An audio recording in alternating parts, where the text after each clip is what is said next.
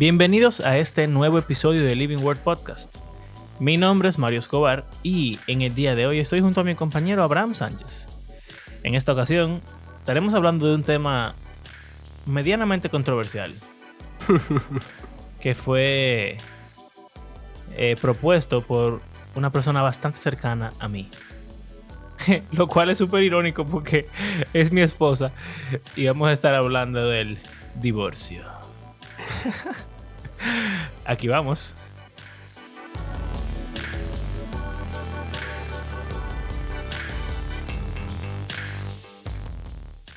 ¿Será que ella madre. se quiere divorciar de mí? Nada más No. tenemos, no tenemos ni dos años y ya está pensando en eso, Dios mío. Porque realmente la forma en la que ella hizo la pregunta eh, no es sobre, o sea, es sobre si alguien quiere volver después de haberse divorciado. O sea que, aunque esté pensando en divorciarse, está pensando en volver contigo si fuera el caso. O sea, ella está pensando en dejarme, Para después volver. desacatarse y después volver a buscarme. claro. Después de haberle dado. eh, después, de, después de haberse dado vida en el mundo. Bueno, ¿No? ¿Está bien? toma. Ok. Em,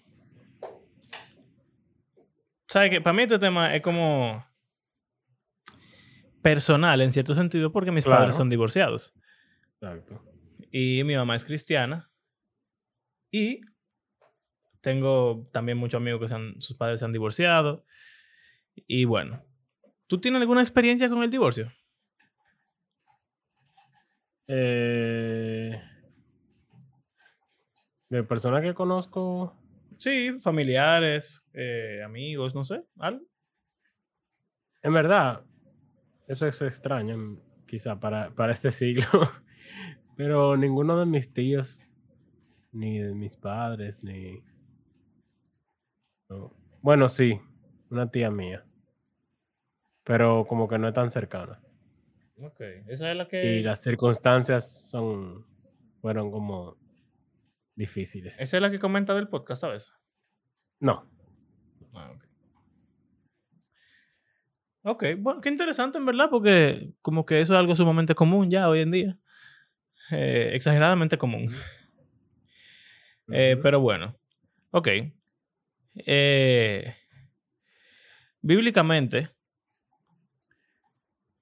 hay como, o bueno, quizá no bíblicamente, pero en la iglesia, basado en algunos pasajes bíblicos, se interpreta que hay dos tipos de divorcios basado en la clase de persona. Eh, y como somos cristianos, o sea, pudieran haber tres, vamos a decir, divorcio entre dos no cristianos. Pero eso no lo vamos a contar porque, ¿verdad? No exacto, porque aunque se pudiera, hay gente que iría tan lejos como para incluirlos a ellos, de que aunque no sean cristianos no significa que están exentos de cumplir la ley de Dios. No, claro está, yo estoy de acuerdo con eso. Caso. Pero, eh, bueno, pero no. Mm. Entonces, si tenemos divorcio no cristiano, no cristiano, y lo vamos a dejar a un lado, tenemos entonces divorcio cristiano, no cristiano. Y tenemos divorcios cristianos, cristianos. ¿Verdad? Entonces, Abraham, según lo que tú has escuchado y con lo que has crecido, ¿qué me puedes decir de esos dos tipos de divorcios? Cristiano, no cristiano y cristiano, cristiano. Según lo que me han enseñado ah, en, en mi vida eclesiástica, Sí. no es una opción. Nunca. Ni, ni cristiano, no cristiano. Nunca es una opción divorciarse. No, pero eso no puede ser. O sea, de tu parte no puede salir el divorciarse. Ok, y pero... el lo- acceder y el acceder a un divorcio tampoco. Se puede separar en algunas circunstancias especiales, pero no divorciar. Ahora tú puedes decir, bueno, y si el otro, o Exacto. sea, porque yo Porque tú dices de que no acceder, pero el ¿cómo tú accedes? Eso, si el otro no quiere estar contigo, ya, ahí. te deja y o sea, te divorcian, pero tú no te divorcias. ok. ¿Cómo así? Ok. O sea, o sea, porque no sé si en algún momento era así, que ambos tenían que estar de acuerdo para que un divorcio se efectuara. No sé si es, si alguna vez fue así, pero yo creo que hoy en día no lo es, obviamente. Ujú. O sea, si al- cualquiera de los dos se quiere divorciar, me imagino que puede hacerlo, sí. aunque el otro no, aunque el otro no esté de acuerdo. Claro. Entonces, alguien te podría hacer eso. De hecho, siempre ha sido así porque mira que en la Biblia le dan carta de divorcio si el hombre quiere salir de la mujer.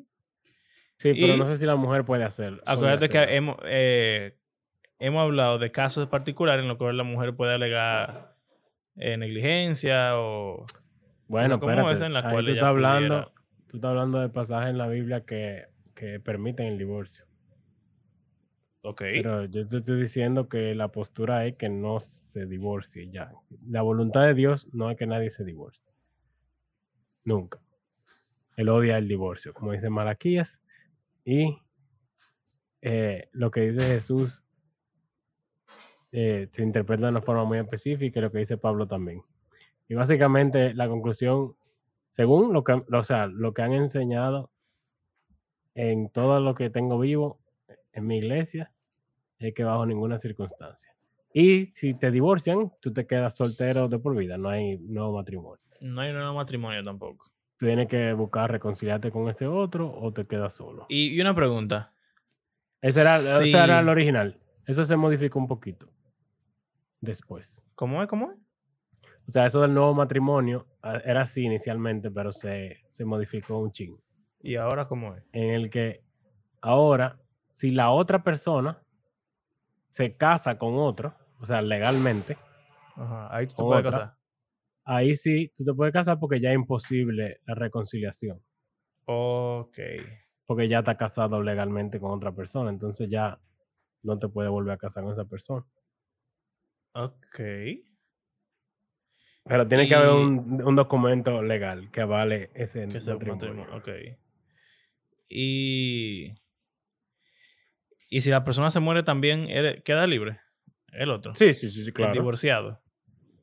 Ah, bueno, me imagino. Supongo que bajo ese nuevo parámetro. Sí, Sí, porque es como los viudos, en un sentido. Yo diría. Eh, Bueno, en teoría. Estoy preguntando porque O sea, no, creo que haya pasado, no creo que haya pasado. Pero si se, pro- si se le plantea seguro, yo diría que, que sí. Ok. Porque es como enviudar separado. Ok, entonces, en conclusión, Eso es, tú, a ti te enseñaron que el divorcio no es una opción bajo ningún concepto para el no, cristiano, no de un cristiano, exacto. pero si se divorcian de ti, pues ni modo, tienes que recibirlo. Exacto. Pero tú te comportas como si tú estuvieras separado y no divorciado, aparentemente. Ok. Y, ajá. O sea, que tú te quedas como Tú esperando. te quedas esperando que vuelva a haber reconciliación perpetuamente, a menos que la persona se case o se muera. Exacto. Ok. Y. ok. Y. Rayos. Y entonces, bueno, yo sé, esto, esto ya pasó, esta conversación ya pasó entre nosotros. Entonces, yo le voy a hacer esta pregunta, pero fue, se me ocurrió espontáneamente, pero yo sé la respuesta que él me va a dar, pero, pero no importa. Ala, ala. Y si tú te casaste con una persona que es cristiana, ¿verdad? Sí. Era cristiano o era cristiana. Y la persona, bueno, voy a hacer una antes, un nivel más bajito. Se descarrió y te fue infiel. ¿Qué, ¿Qué tú haces ahí?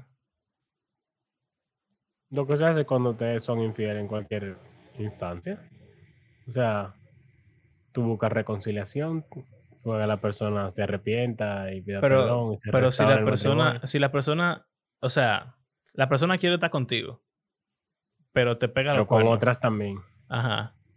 Y aunque se arrepiente, entre comillas, eh, aunque se arrepiente, entre comillas, sigue siendo infiel, pero no quiere dejar el matrimonio. Entonces tú como cristiano estás obligado a quedarte en ese matrimonio. Sí. Rayos. No se ha sobrevenido a ninguna tentación que no sea muy, Eh, Ok. que pueda soportar.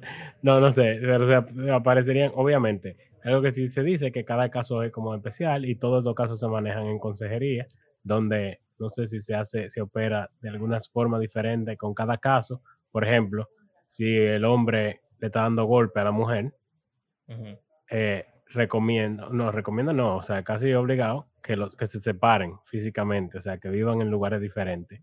Pero no están yo iba, iba divorciados. para allá ahora. Si no divorciados, es infiel, simplemente está bien, viven en dos lugares diferentes. si te da golpes, estás, estás obligado, obligada, en este caso, probablemente, a seguir casado legalmente con esa persona. Según la postura que me han enseñado, sí.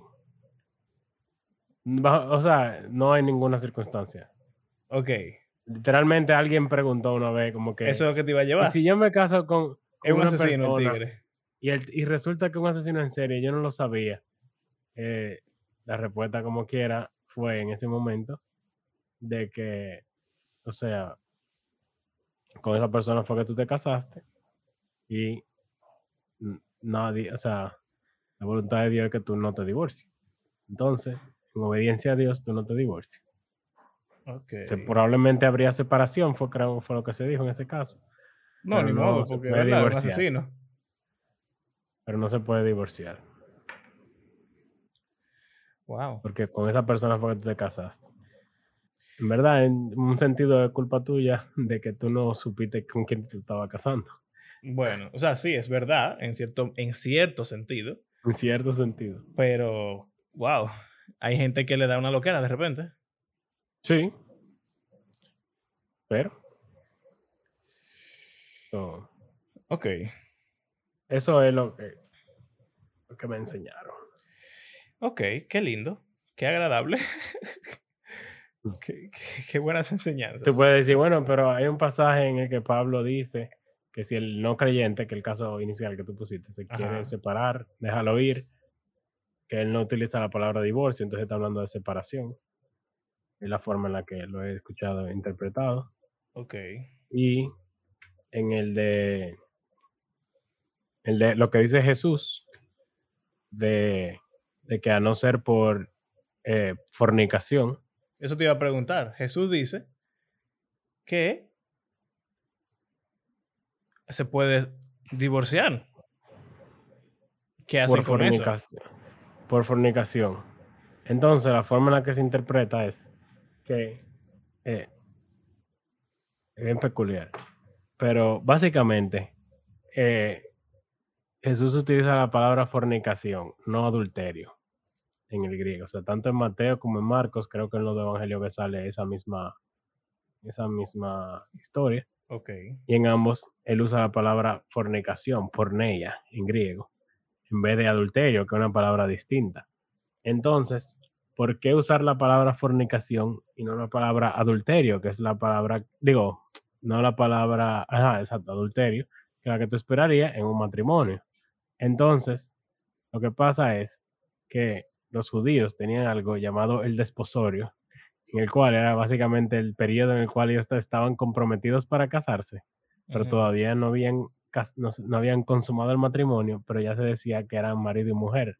Por ejemplo, se dice María que. José, José y María estaban casados, aunque todavía ellos no, no habían consumado el matrimonio.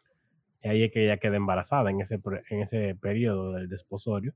Y José quería dejarla en secreto, así como dice. O sea, eso era Ajá. básicamente divorciarse por fornicación, porque no es adulterio, porque todavía ellos no habían consumado su matrimonio, así que eso es fornicación y esa es la instancia que Jesús está mencionando. En el caso de que te fueran infiel durante el periodo del compromiso. Pero si ya es después de que ya se casaron, ya no, no va incluido en esa cláusula, según esa interpretación. Ok. Voy a abstenerme de argumentar en contra de eso porque ese no es el punto del episodio. Exacto. O sea, yo estoy diciendo simplemente sí, sí, que, yo, yo respondiendo tus preguntas. Yo entiendo, yo entiendo. Ok. Te voy a dar mi opinión acerca de esa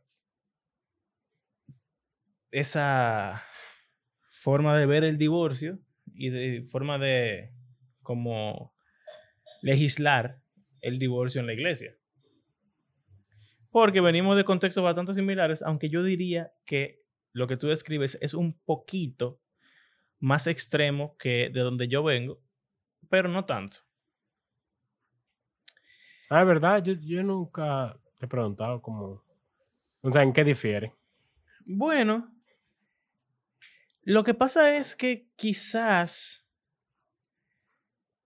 eh, yo no lo sé. Eso es lo que pasa. No son tan eh, vocales en la enseñanza al respecto.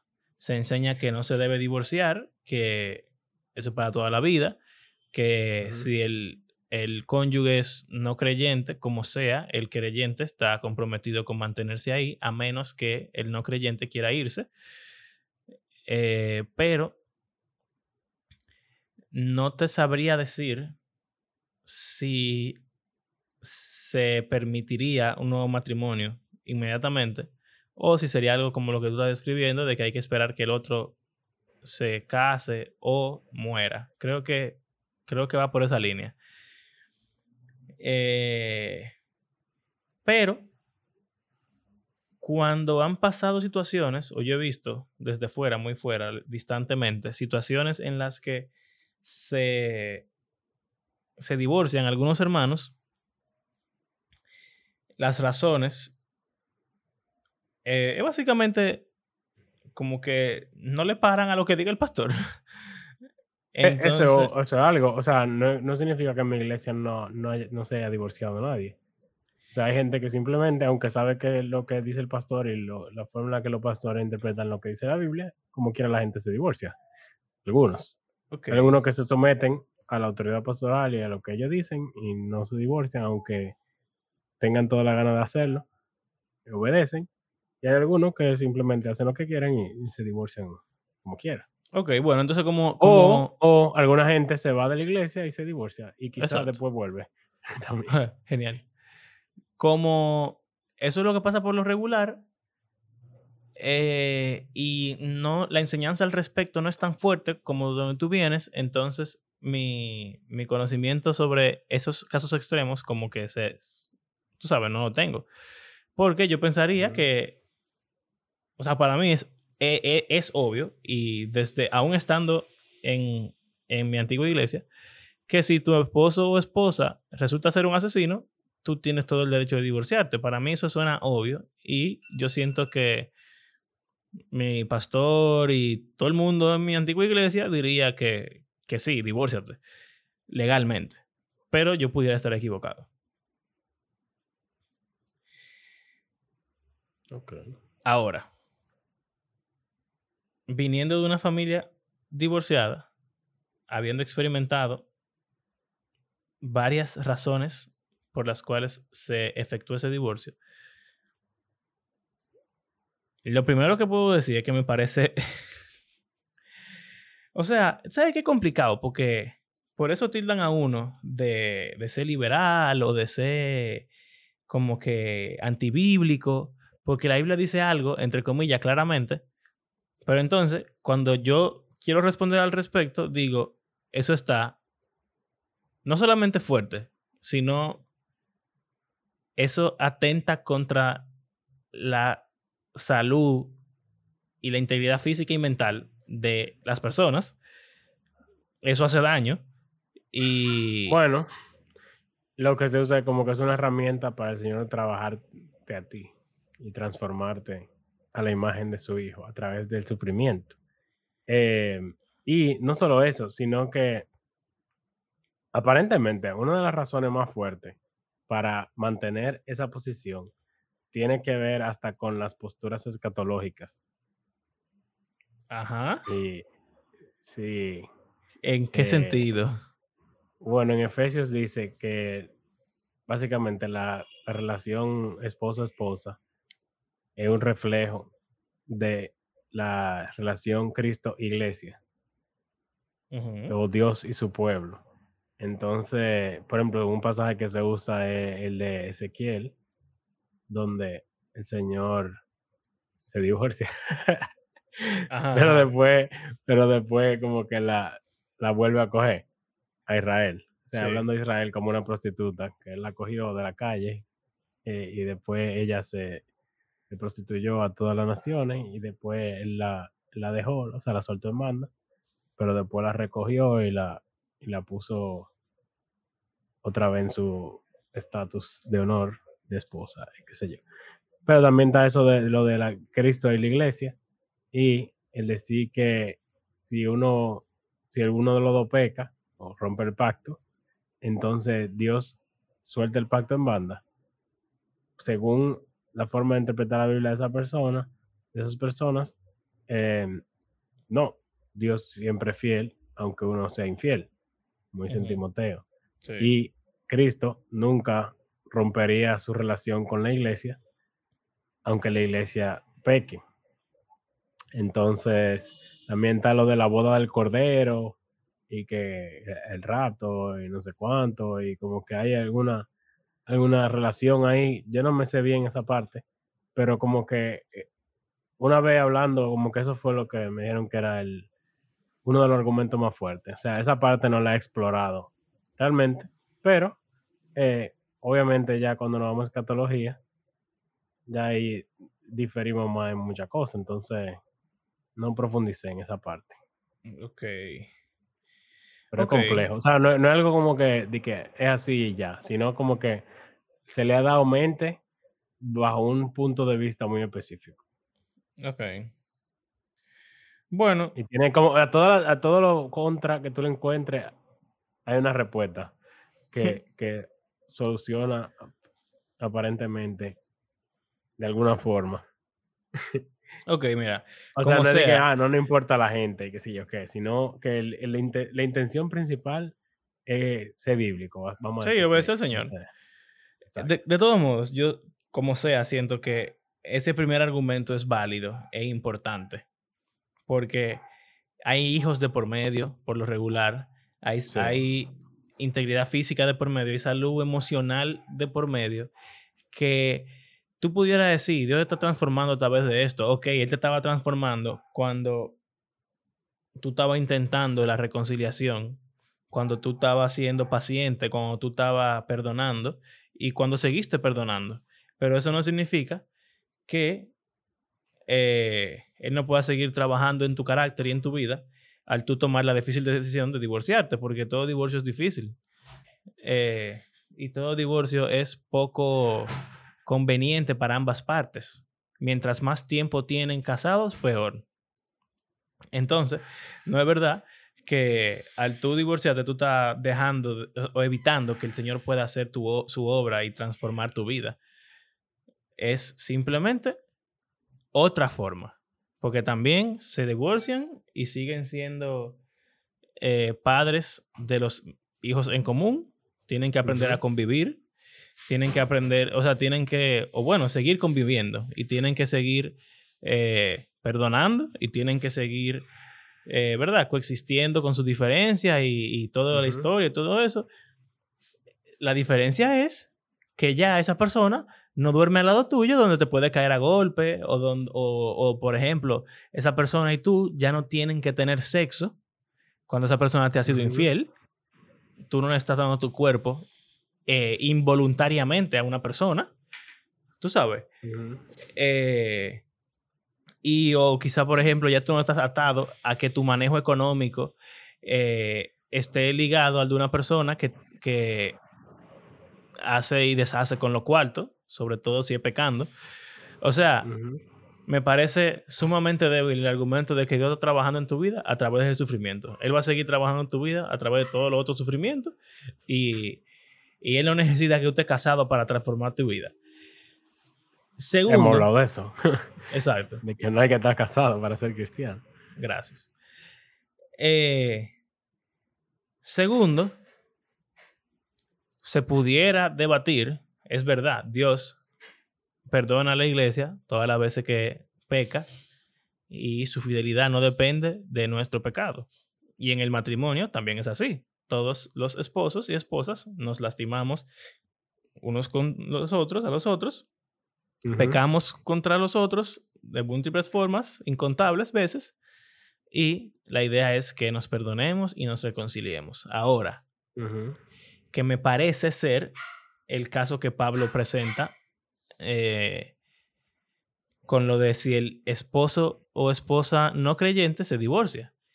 Si tú, entre comillas, eras cristiano, para los que entienden que la salvación no se pierde bajo ningún concepto, ¿verdad? Si tú, entre comillas, eres cristiano, o sea, que eres un falso cristiano, tú tienes un pacto con Dios, entre comillas, tú te vas y te fuiste y Dios te soltó en banda, porque tú te fuiste. Pero tú eras un falso cristiano, ok, vamos a decir que, ¿qué significa eso? Ese sería el, argumento de que eran novios, estaban saliendo, pero no estaban casados, no sé. Eso me parece muy débil. Tú, tú eras cristiano, en teoría, eh, delante de todo el mundo, tú tenías un compromiso con el Señor y ahora tú lo rompiste de una forma eh, irremediable porque tú no quieres remediarlo, así que tú le estás dando la espalda al Señor. Mira lo que él le dice, por ejemplo, citando a los profetas eh, del Antiguo Testamento, volveos a mí y yo me volveré a ustedes. Si ellos no se vuelven, Dios no se vuelve. Si tú te vas de la casa, yo te invito a que tú vuelvas. Si tú no quieres volver, pues ya no somos nada.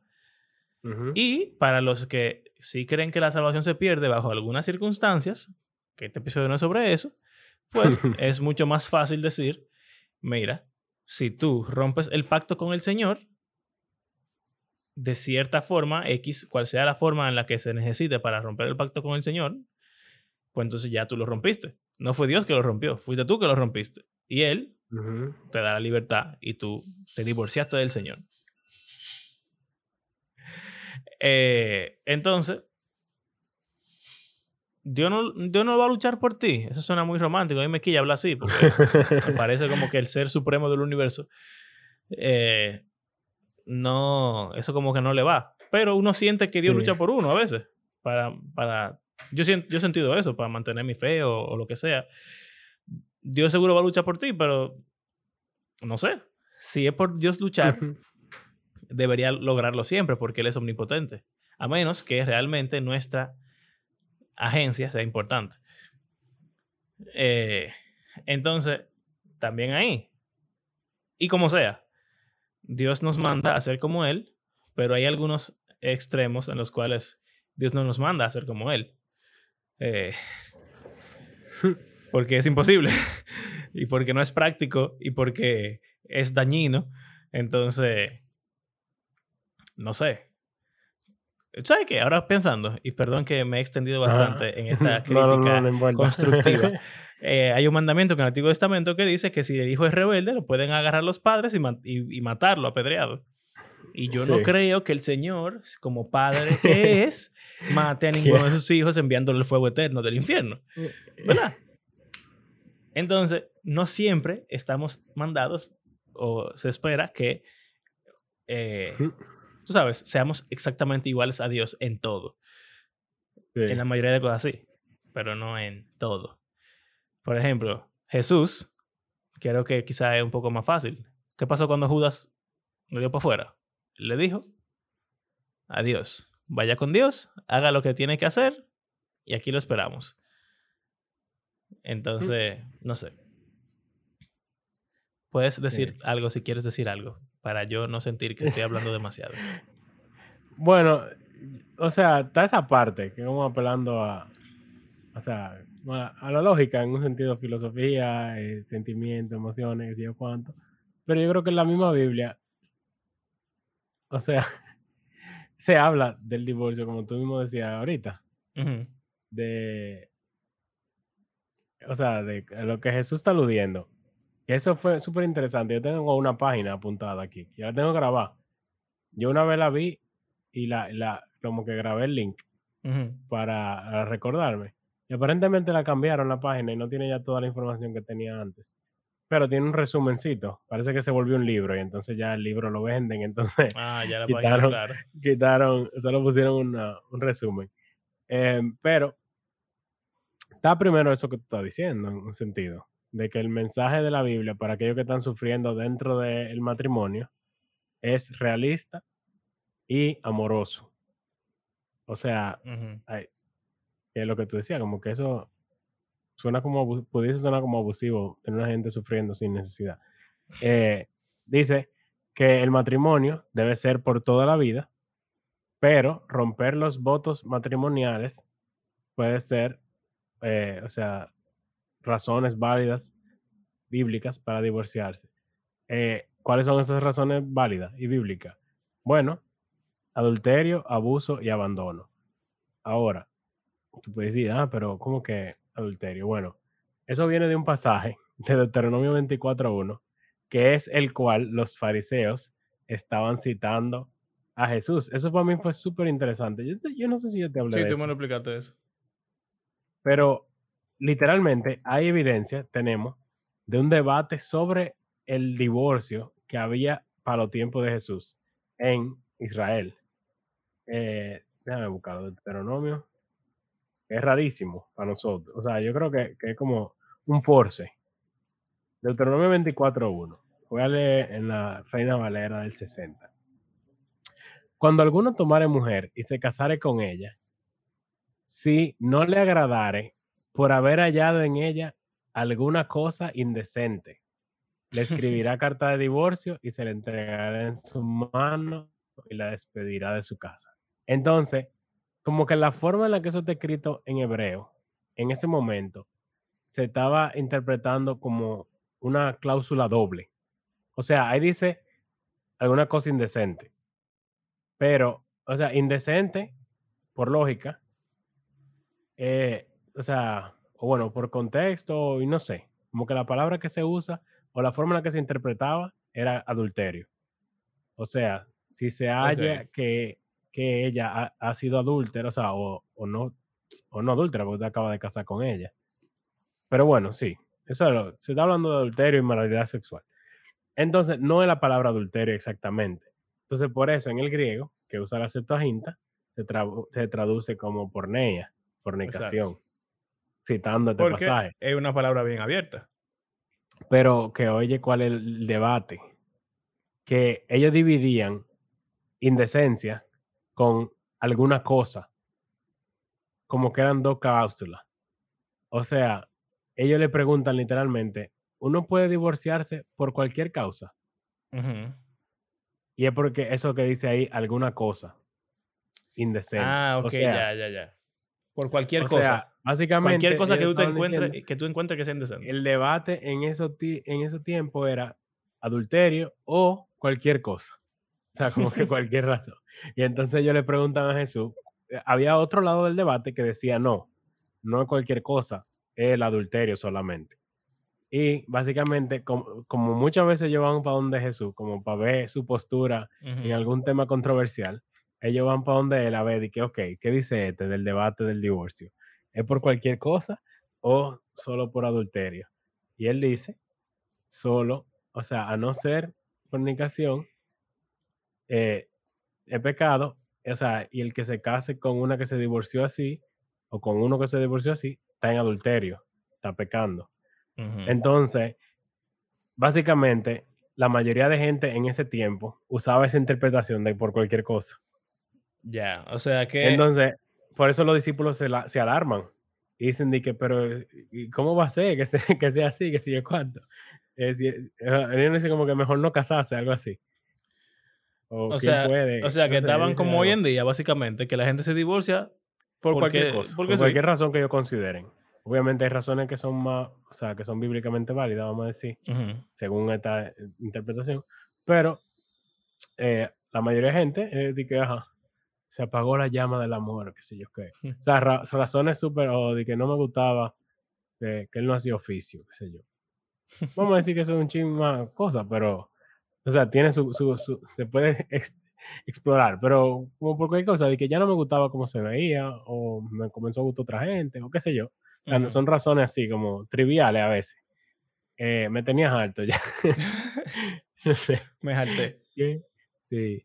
Siempre estábamos discutiendo, no, no, lo que sea. Por cualquier causa. Exacto, Simplemente ya no quiero estar casado, lo que me sea. divorcio. Por cualquier causa. Me- no me gustaba cómo él olía, qué sé yo. Está fuerte eso, pero.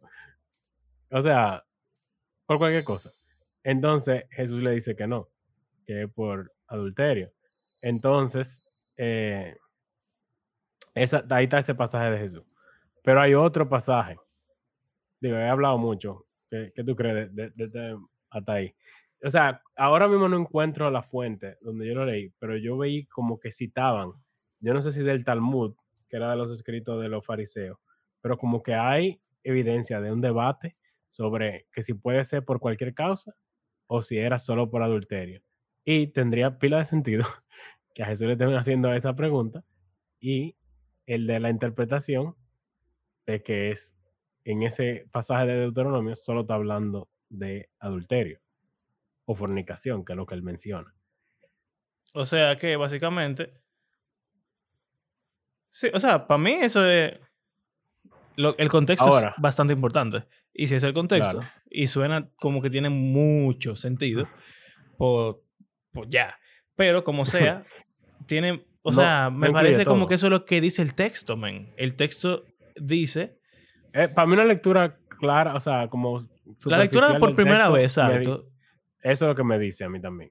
Porque tú pudieras decir como que, ok, dice fornicación, no adulterio, pero la palabra fornicación es porneia, se usa para hablar Inmoralidad sexual. de general. inmoralidad sexual en general. O sea que eso pudiera ser incluso más abierto que el adulterio.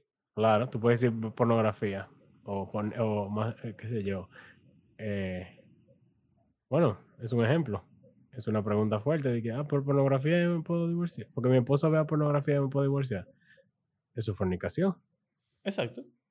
Entonces, como que ahí me parece que Jesús está del lado de la Sí. sensatez. Ahora, él no está diciendo también ni que, ah, si hay fornicación, tiene que divorciarte. Como que uno, un mandamiento, divorciarse. Porque otra vez, No, no, claro o que sea, no. lo ideal Puede. siempre es la reconciliación. Pero, básicamente, es, si la otra persona quebrantó su pacto, tú tienes libertad de dejarlo ahí. Porque el otro rompió el, el pacto que hizo contigo. Como. Dios hace con Israel.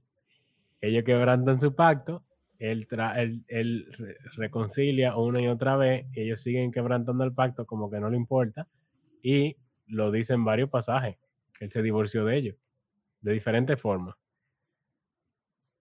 y lo manda para el exilio. Obviamente, como decíamos, como que él después dice que la va a recoger, pero fíjate que ni siquiera es a todos, Exacto, es a los que son fieles. que fue lo que tú estabas hablando ahorita, al remanente. Pero bueno, Es- sí, yo no quería Eh, entrar ahí porque yo iba, yo iba como que a meterme como en esa parte de, de el pueblo elegido sí, y la elección colectiva y qué sé yo, pero no, no eso es demasiado teología y eso no es el punto. pero hay otro pasaje, y más controversial quizá, o sea, que da más razones, porque ahí nada más se habla de, de fornicación. Ujú. Mira, y, y si me dan golpes, eso no está incluido ahí. Eh, pero hay otro pasaje que dice que, oh, disclaimer, una ley, bueno, no lo vamos a dar, es la Biblia. Así que el contexto cultural es importante. Pero básicamente está hablando de leyes para los israelitas que tienen esclavos. Ajá. En particular, está hablando de esclavas. Eh, y dice, para los hombres, eh, o sea, la poligamia era costumbre en esos tiempos.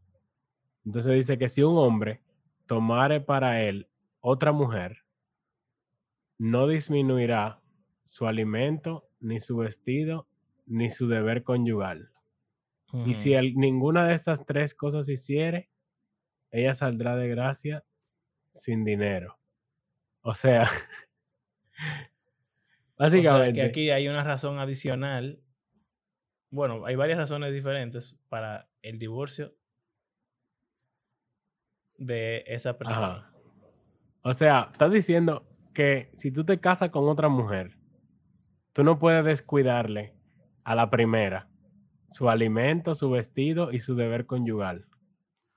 Si no, ella queda en libertad de separarse. Está heavy eso. Interesante. Entonces está hablando de que hay un sustento, para la mujer en ese tiempo dependía del hombre. Entonces está hablando de que él, aunque coja la cantidad de mujeres que coja, o sea, en contraste con el resto de las naciones, los israelitas tenían que, si iban a coger, meterse en ese lío de coger otra mujer, tenían que no, o sea, tenían que, tratarla a las dos. Una, O volver a uno una esclava y la otra como la, la, la, mujer suya, sino como que ambas tienen que darle su alimento, su vestido y su deber conyugal. ¿Qué es el deber conyugal? Bueno, eh, para mí, básicamente ahí está hablando de, de abandono. Eh, eh, específicamente sexual, pero yo diría que en general.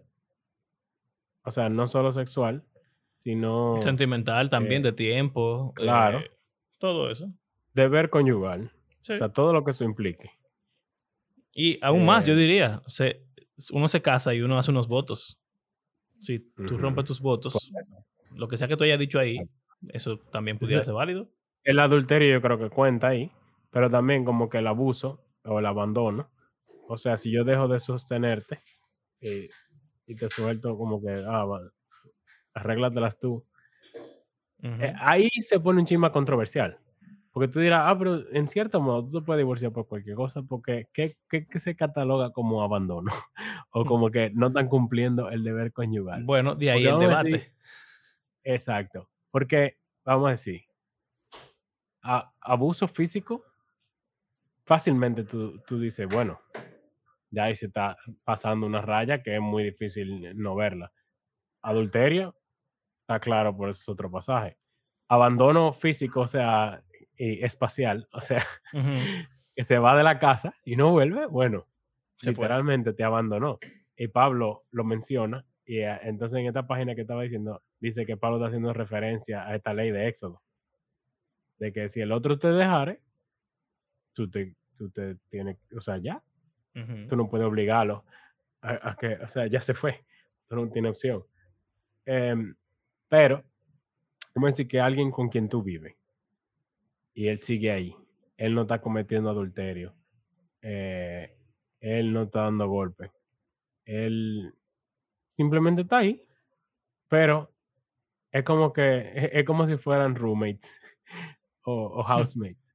O sea, viven en la misma casa, se hablan, comen juntos, hacen oficio, dividen las responsabilidades del hogar. Pero, mana, es como si no fuera un matrimonio, sino como que dos personas que viven en la misma casa. Tú dirías, ¿eso cuenta como abandono? Es difícil, porque la persona se puede sentir muy miserable así. Una relación así, en la que la otra persona como que parece no importarle, o sea, como que lo que le importa es que la compañía, pero no, no como una esposa en sí, sino a veces hay gente que se siente como una sirvienta o como, como que él me tiene ahí como ya por los años, no sé, pero como que él no me ama, eh, no tienen relaciones, qué sé yo cuánto. Pero es como más difícil que alguien te diga como que, claro que sí, divorcio. Es como más delicado ahí. Yo creo que... O sea, de ahí viene el debate. Como que, como que no parece algo tan, tan como obvio como los otros los otros puntos, como que parece más fácil de tú decir, tiene sentido divorciarse. Por lo eh, regular, yo, yo entiendo que muchas veces caemos en lo mismo.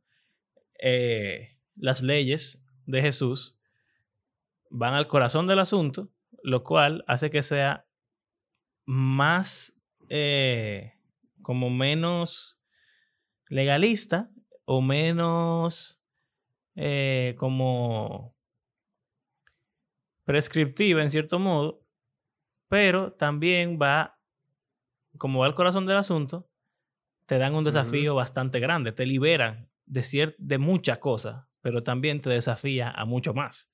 Entonces, te libera de tener que estar casado con una persona que te hace daño, que te está haciendo la vida miserable, que lo que sea, ¿verdad?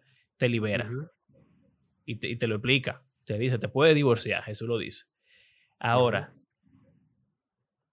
cuando Jesús habla de el divorcio, también él dice que eso no es lo que Dios quiere.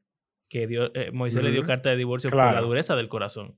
Y entonces Claro, está hablando de una el causa- divorcio, el divorcio, aunque no sea pecado en sí mismo, siempre se debe al pecado. La razón por la que existe el divorcio es por el pecado. Exacto. Eso es lo que Jesús está diciendo, básicamente. O Entonces, si la gente no pecara, no hubiese divorcio. Exacto. Entonces Jesús está llevándonos a un estándar alto. O sea, si te vas a divorciar, tiene que haber un- una razón bastante grande. ¿Cuál es esa razón? Bueno, uno- alguien pudiera decir solamente la- el adulterio. Ok, válido. Yo creo que él está usando un ejemplo. O él está diciendo, es como, Ujú. tú sabes, lo que ya hablamos, de que hay diferentes Sí. razones basadas en eso de Deuteronomio y bla, bla. Pero queda es responsabilidad de cada quien decidir qué, qué va a hacer. Y yo, no, yo no creo que sea algo que se deba hacer solo también.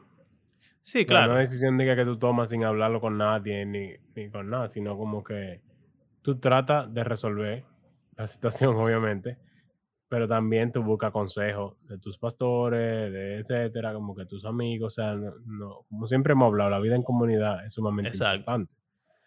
Y que para mí, volviendo a lo que nos te enseñaron a ti en- en tu iglesia, yo entiendo que ese deseo de ser como Dios es, es bueno. Debe ser nuestra referencia. Perdonar hasta 70 veces 7. Perdonar hasta la infidelidad más grande.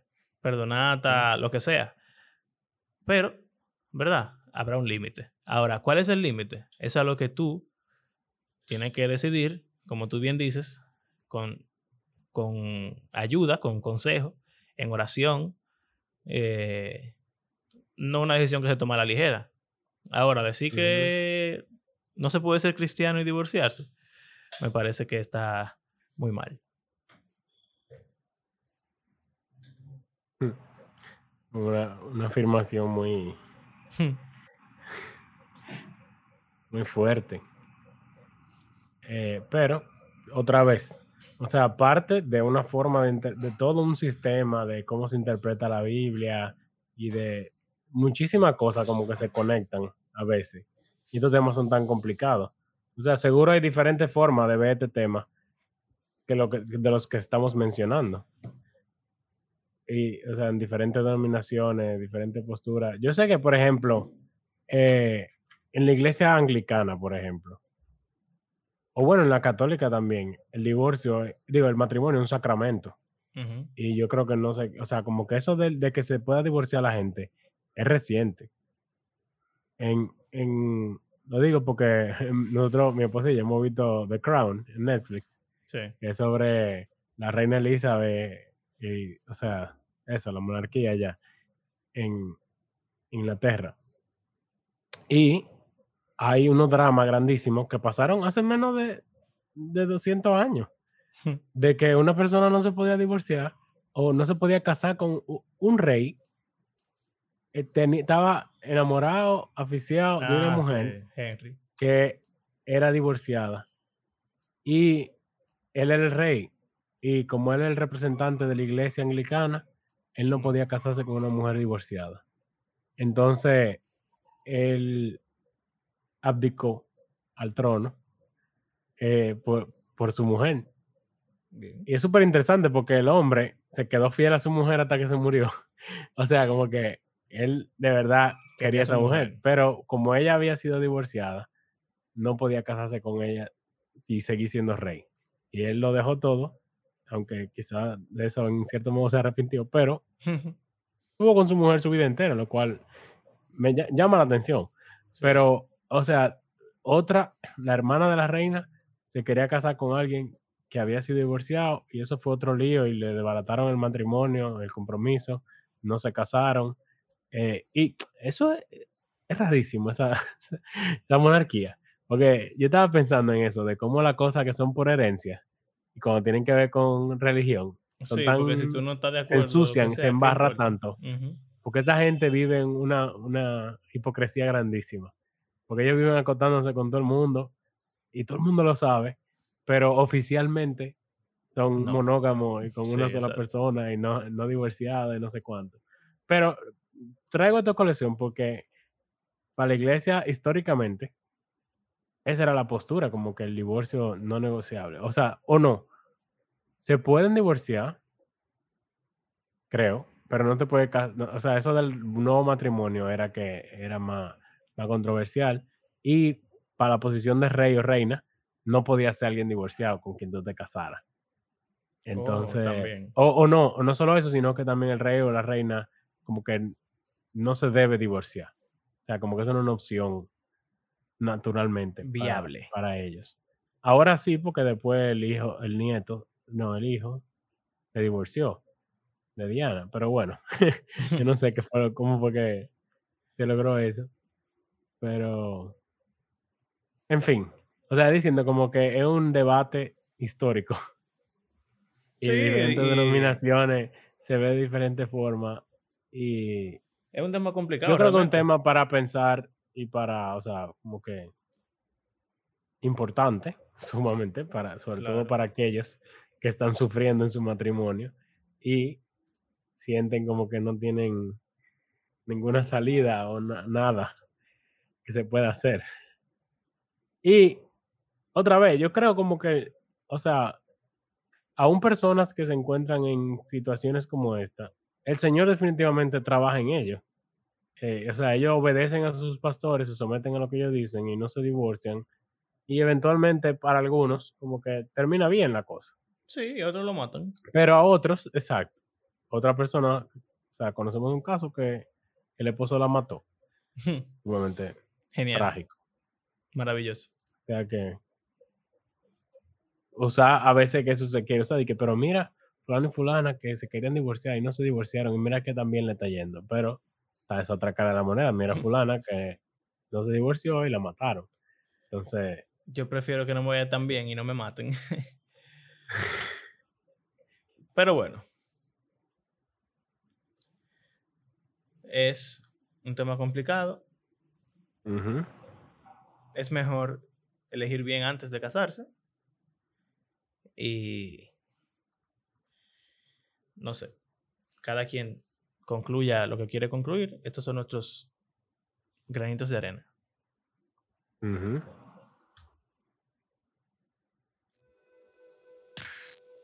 Bueno, lo dejamos ahí entonces. Gracias Sí, por creo que- acompañarnos. Sí, yo creo que sí. Gracias por acompañarnos en este episodio. Recuerden que creemos que la Biblia es un libro que está vivo y que tiene el poder para transformar la vida de sus lectores y del mundo. Eh, gracias por hacer este podcast parte de su rutina semanal. Y recuerden que si quieren apoyarnos económicamente, pueden hacerlo a través de nuestras plataformas de PayPal o de Patreon. Será hasta la próxima. Hasta luego. Bye, go.